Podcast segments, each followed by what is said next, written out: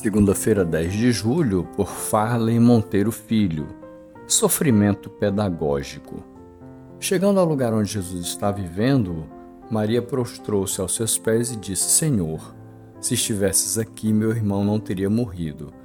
João 11, verso 32. O ser humano sempre teve dificuldade em lidar com a dor.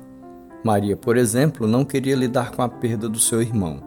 É preciso lembrar, no entanto, que o sofrimento faz parte da vida.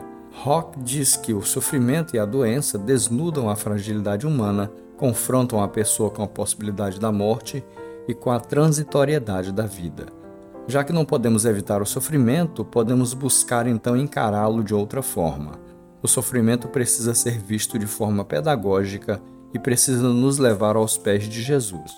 É apenas quando somos quebrantados como o vaso nas mãos do oleiro que estamos prontos para que Deus haja em nossas vidas.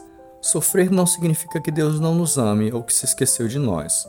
A grande demonstração do amor de Deus está justamente na participação daquele que ama no sofrimento daquele que é amado. Servimos a um Deus que decidiu sofrer por amor à humanidade e que se compadece das nossas fraquezas.